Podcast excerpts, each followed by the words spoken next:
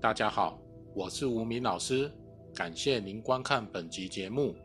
牧野之战是周武王军队和商纣王军队之间的决战，而姜子牙则为周武王的军师。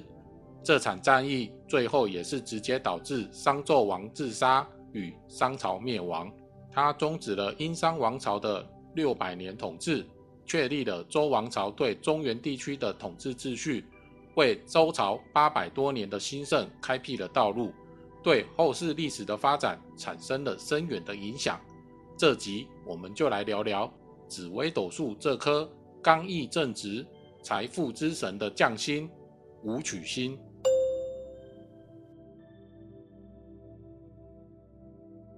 武曲星，北斗第六星，财帛公主，属正财星，辛金也是阴金，为将星，寡宿之星，正财星。代表人物周武王，周文王的儿子，周伯义的弟弟。武曲星也是正财星，财帛主，刚毅正直，主官，寡宿。寡宿指刚则孤寡。武曲正财星落入财相，也就是财帛宫，主财旺，必是理财高手。与天府星同坐，则有受喜会贪狼这颗偏财星。武曲也是财帛主，紫微斗数第一颗大财星，属于正财星，主有财，但要付出劳心劳力得的正财。武曲星主个性果断勇敢，有决断力，有坚韧不拔的毅力，很严格，不受别人约束，喜欢掌权，身材中等，孤傲，宜君谨直，因孤寡的个性多主。人缘不佳，与亲人不亲。武曲星代表的神明有关公、各种的将军庙、各种宗教的护法神、武将，宜吃素戒杀。武曲星为将星，性刚果决，也就是刀子口；心直无毒，也就是豆腐心；气量宽宏，没有隔夜仇。做事往往要求速战速决，比较没有深谋远虑。对任何人事物有不服输的坚持，主观意识高。武曲化禄在命宫，数学、金融观念特别棒，还容易吃素，也会让孤寡的性情这方面缓解了一些。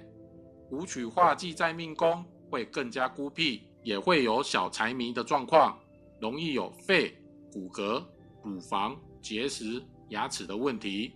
武曲星也是寡宿之星。宜男不宜女的星辰，女命武曲要化忌才符合寡宿之星的特性，也表男女关系、夫妻关系会有强烈的争执摩擦。论婚姻桃花，因为武曲为将星，为少有情调，夫妻最好差九岁以上为最佳。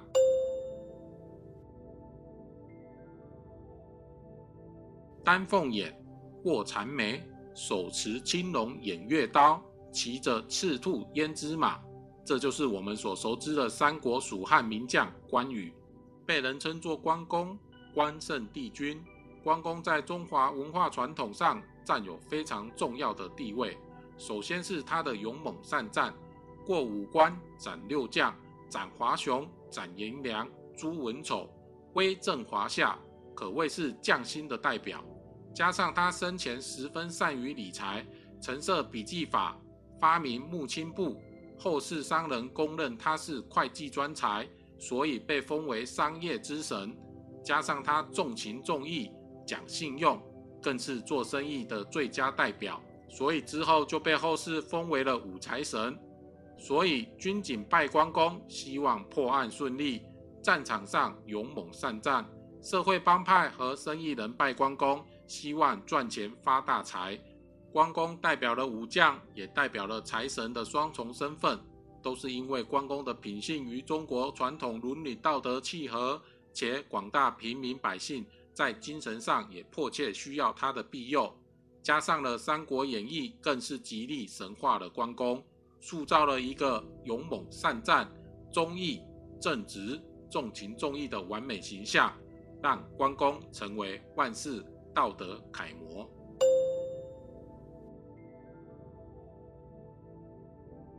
现代不论是道教还是佛教或是一般民众都会在家中供奉并祭拜关圣帝君。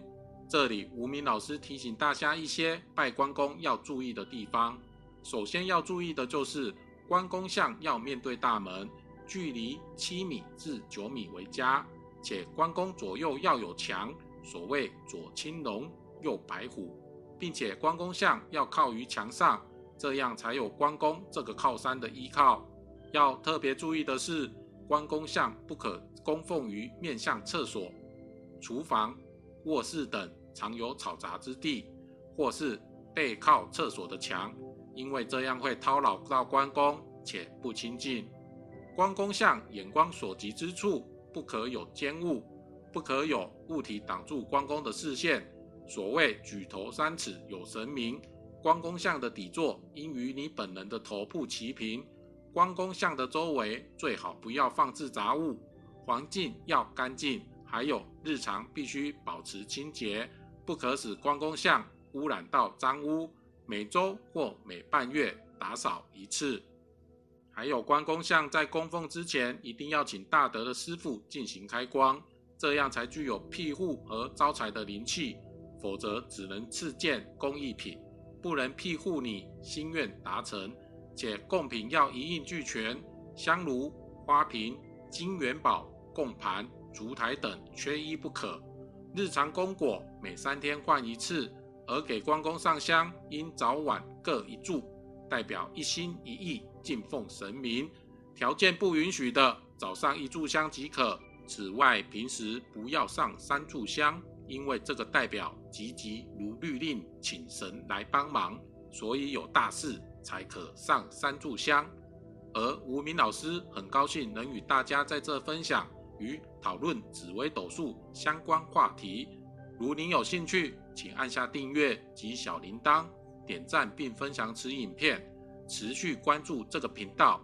不知道大家对于紫微斗数五曲星有什么样的看法呢？请留言让无名老师知道，敬请期待下一集的节目，再会。最后，无名的师傅说，关公既是五星，也是财星。